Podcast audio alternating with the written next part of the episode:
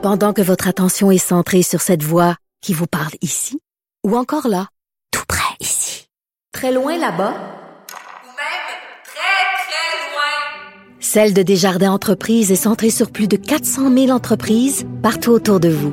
Depuis plus de 120 ans, nos équipes dédiées accompagnent les entrepreneurs d'ici à chaque étape pour qu'ils puissent rester centrés sur ce qui compte, la croissance de leur entreprise. Actualité. Geneviève Peterson.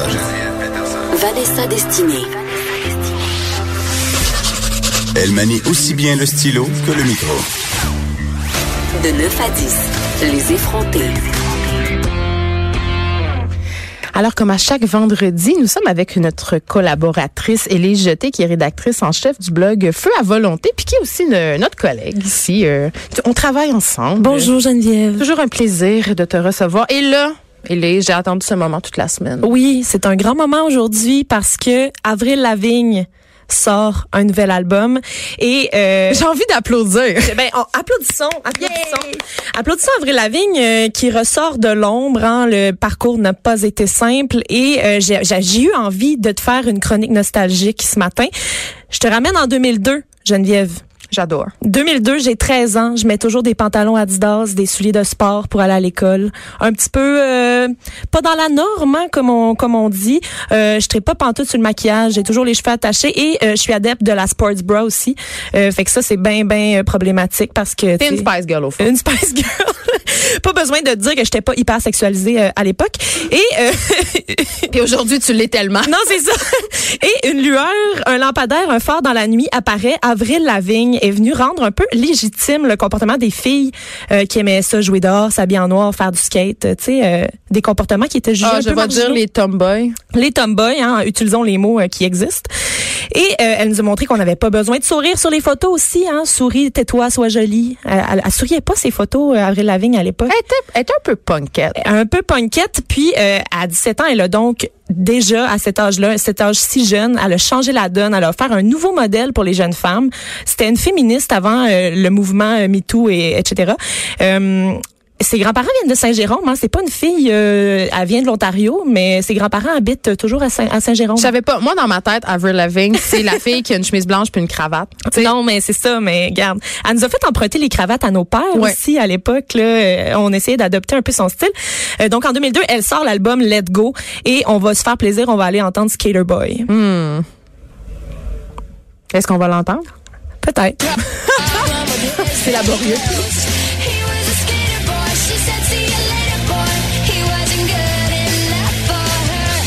J'ai tendance à dire que Lavigne, c'est la reine des karaokés maintenant. Tellement. Son répertoire est largement, largement euh, incroyablement euh, au karaoké, utilisé ouais. en, en karaoké. Euh, deux ans plus tard, après l'album Let Go, elle sort en 2004 l'album Under My Skin, sur laquelle on trouve la chanson My Happy Ending, encore un hit de karaoké que j'ai fait à de nombreuses reprises. Je l'ai fait hier. Oui, ben gars, plus c'est proche, mieux c'est.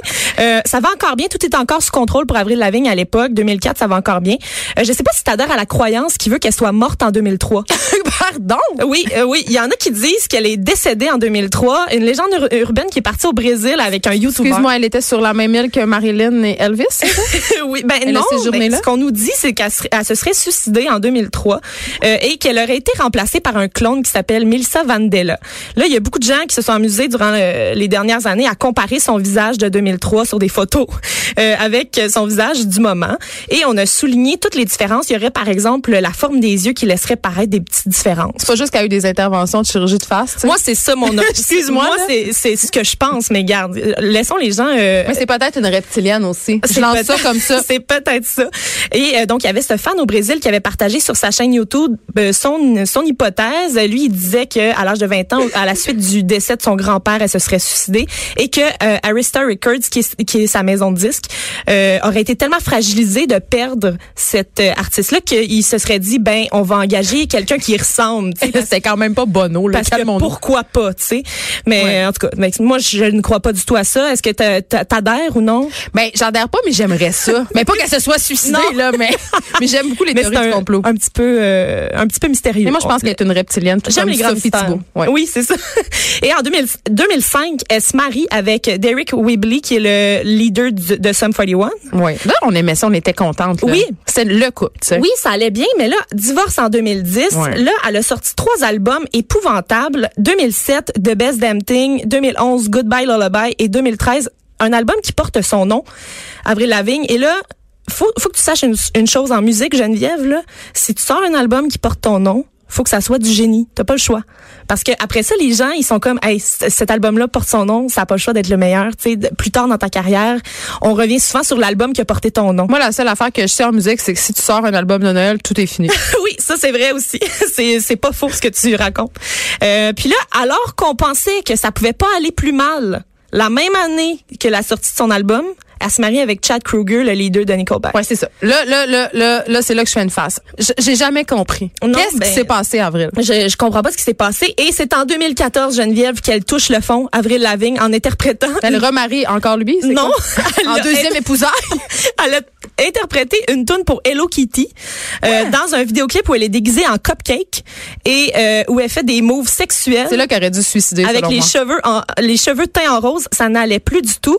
Ensuite, elle divorce Nickelback en 2015. Ça, c'est une bonne nouvelle. oui, ça c'est une très bonne nouvelle. Elle pogne la maladie de Lyme, elle frôle la mort. Quoi? À la, à la maladie qu'on peut pogner si on se fait euh, rentrer dedans par une tique, là? Ben, pas rentrer dedans, Ouais, mais genre- mordre. oui, exactement. Euh, donc là, elle frôle la mort à cause de la maladie de Lyme. Et euh, aujourd'hui, Geneviève, elle a 34 ans. Et en ce vendredi, elle émerge du côté sombre de la force.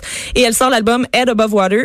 Euh, la chanson Head Above Water est sortie avant les fêtes. C'est une power ballade. Oh, c'est bon. euh, dans laquelle elle explique justement à quel point elle se sentait vulnérable durant la maladie et à quel point elle avait l'impression de se noyer. On va aller l'entendre.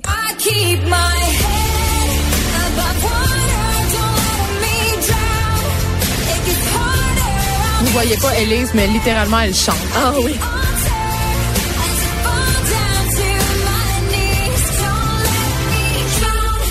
Mais Elise, est-ce que t'as pas l'impression qu'Avril renoue avec elle-même, avec son style d'antan? Elle revient. Oui. Elle revient aux sources. C'est la tune qu'on attendait depuis 2000, 2002, depuis 15 ans. Ah, je l'attendais. Hier, on l'attendait.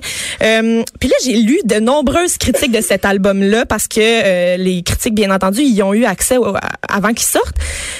Précisons qu'on compte beaucoup, euh, Geneviève, beaucoup moins de critiques musicales féminines que masculines. Il y a beaucoup plus d'hommes qui critiquent des albums en général. Est-ce un hasard? Je sais ben, je sais ben pas, c'est comme un- dans plusieurs autres milieux. Euh, et la majorité des critiques que j'ai trouvées ont été écrites par des dudes et euh, ça paraît. Parce que moi, Qu'est-ce que tu veux dire? dans le sens où euh, moi je me ligue beaucoup du côté d'Avril Lavigne parce que euh, elle, elle a représenté un modèle féminin fort dans ma dans ma croissance musicale, dans ma croissance en tant que femme mais également là, tu sais, euh, quand j'étais adolescente puis que j'avais ces textes là très poignants et très forts, Elle ça m'amenait ailleurs. bars. Absolument. Et là, euh, j'ai l'impression que les gars qui ont critiqué cet album-là euh, ont pas nécessairement vécu ça eux. Puis là, ça paraît beaucoup parce que le, co- le commentaire qui revient souvent, c'est qu'ils disent oh elle se cherche encore, elle n'a pas encore trouvé son son. Euh, puis moi, je pense au contraire que son message a évolué avec elle. Mais eux, ils savent mieux qu'elle. C'est quoi son son? C'est- Je comprends je pas. sais pas. là. Ils disent qu'elle elle, elle, euh, vogue un peu partout puis qu'elle a pas trouvé exactement ce qu'elle devait faire pour être bonne. En même temps, on l'a pas entendu l'album, donc on sait pas s'ils ont raison. Moi, je l'ai entendu. Oh là là. Geneviève, je l'écoute en boucle depuis une C'est semaine. une critique influente. Oui, c'est ça.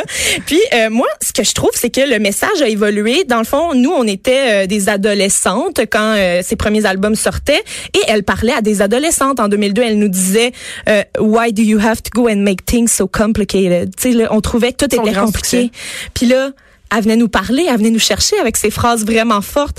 Quand elle euh, elle disait euh, cette fille là est, pas est pas est pas assez bonne pour lui, puis là euh, il, elle elle le veut pareil, puis là Ah oui, c'était, on, on faisait allusion au feu de l'amour Oui. qui constitue l'école secondaire. c'est ça, ben elle te parlait en tant qu'adolescente. Et aujourd'hui, euh, elle dit donc j'essaie de garder la tête hors de l'eau. Ça, ça peut aller avec des, des sentiments qu'on vit beaucoup à, à l'âge Elle parle adulte. que. Elle ne parle plus aux adolescentes. Elle s'adresse à toi et moi, Geneviève. Et euh, elle dit aussi. euh, And Now I'm in Trouble. I fell, I fell in love with the devil. Ok, une chanson euh, très intéressante qui est sur cet album-là, qui s'appelle I fell in love with the devil, euh, qui est pas euh, sans nous euh, faire penser à tous les euh, tous les hommes un peu toxiques qu'on a rencontrés dans notre vie. Hein. Euh, on peut aller Je sais entendre pas de euh, un extrait de cette chanson-là.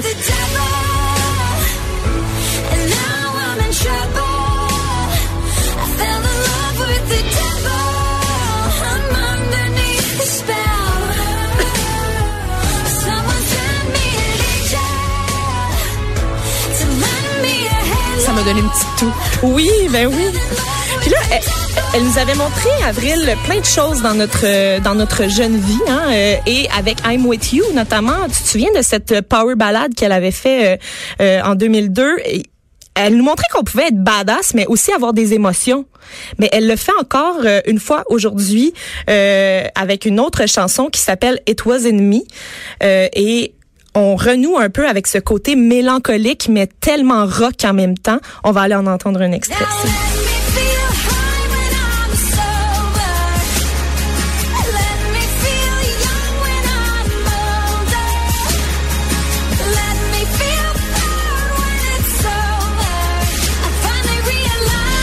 Mais je comprends pas pourquoi ils disent qu'il n'y a pas de son parce que moi dans ma tête ce que j'entends depuis le début c'est c'est c'est clairement ben je vais pas dire une recette mais quand même ça fonctionne très bien c'est très entraînant Quelque chose qui était accrocheur en Oui. 2002-2004 puis qui, il qui ça revient en force. Elle lâche un petit peu la pop puis ça c'est dû beaucoup au fait qu'elle a composé énormément au piano.